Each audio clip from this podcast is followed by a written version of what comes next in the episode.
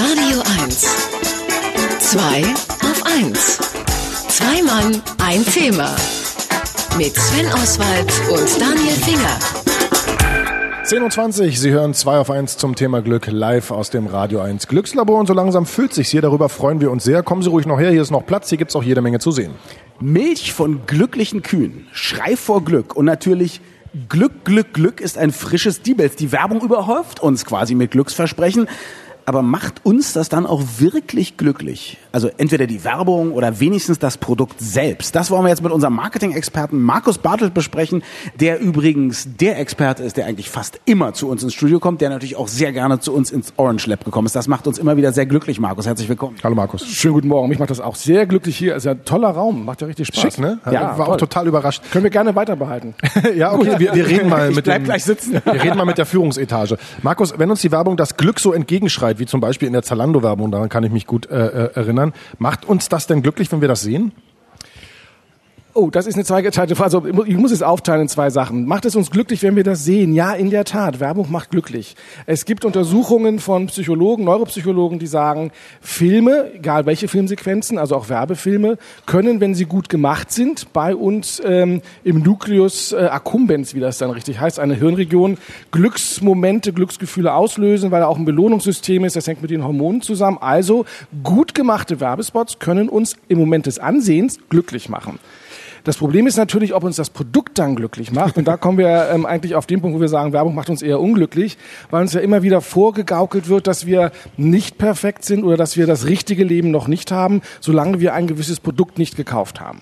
Also ich weiß nicht, wie, wie dein äh, oder der Nucleus accumbens der meisten Menschen funktioniert. Bei mir geht der Nucleus accumbens durch die Decke hoch, wenn ich immer diesen unrealistischen Mist sehen muss. Also Mütter, die irgendwie fünf Kinder haben, die sich komplett beschmutzen, aber weil sie angeblich das richtige Waschmittel haben, ist ja kein Problem, mach ich noch eine Wäsche und so. Ne? Oder, oder die dann die richtige Schokolade da haben und die dann selbst genießen und so. Ich krieg da Aggression. Mich macht das überhaupt nicht glücklich. Bin ich ein Sonderfall? Ja. Danke, dass du mir die Antwort abgenommen hast. Ach so, aber in diesem Ähm, Fall weiß ich nicht.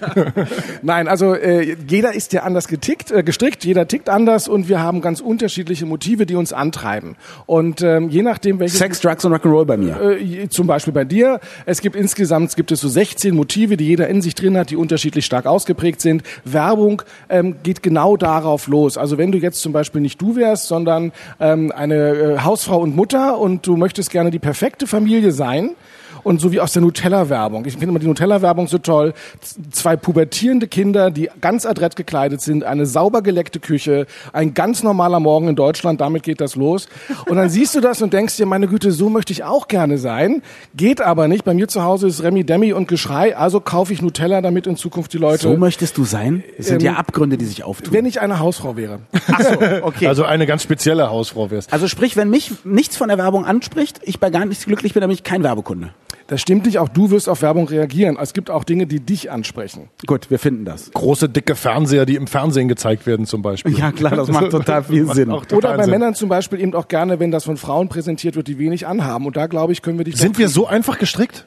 Ist es Ähm, wirklich so? Also ist das auch wissenschaftlich bewiesen, dass, das, dass, dass so ein Zeug funktioniert? Äh, ja, ja. Weißt du, diese Dusch, diese Duschgel und, und Haarshampoo-Stöhner da, wo man denkt, was macht die in der Dusche, verdammte Axt? Also es gab gerade neulich wieder eine sehr schöne Studie, die festgestellt hat, dass Frauen, also Männer mal ausgenommen, aber Frauen reagieren auf die Farbe Rot in Verbindung mit dem Prozentzeichen körperlich.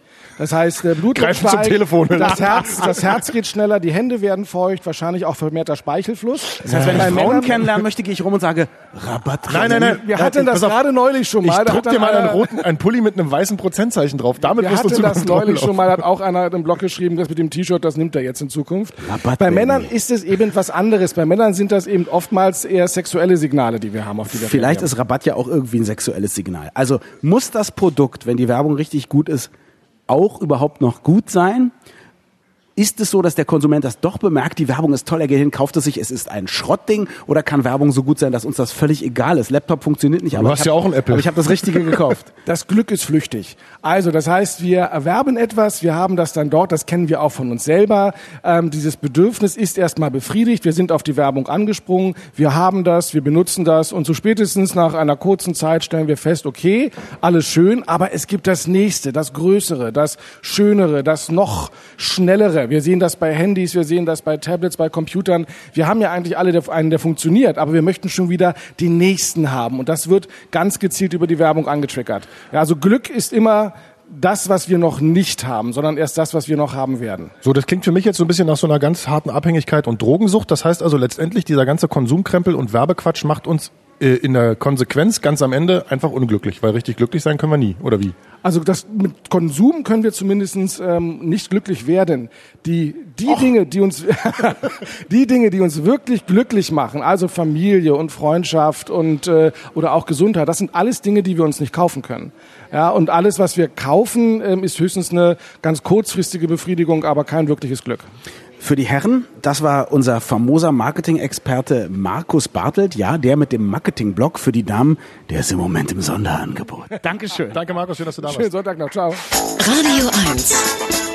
Zwei auf eins. Zwei Mann, ein Thema.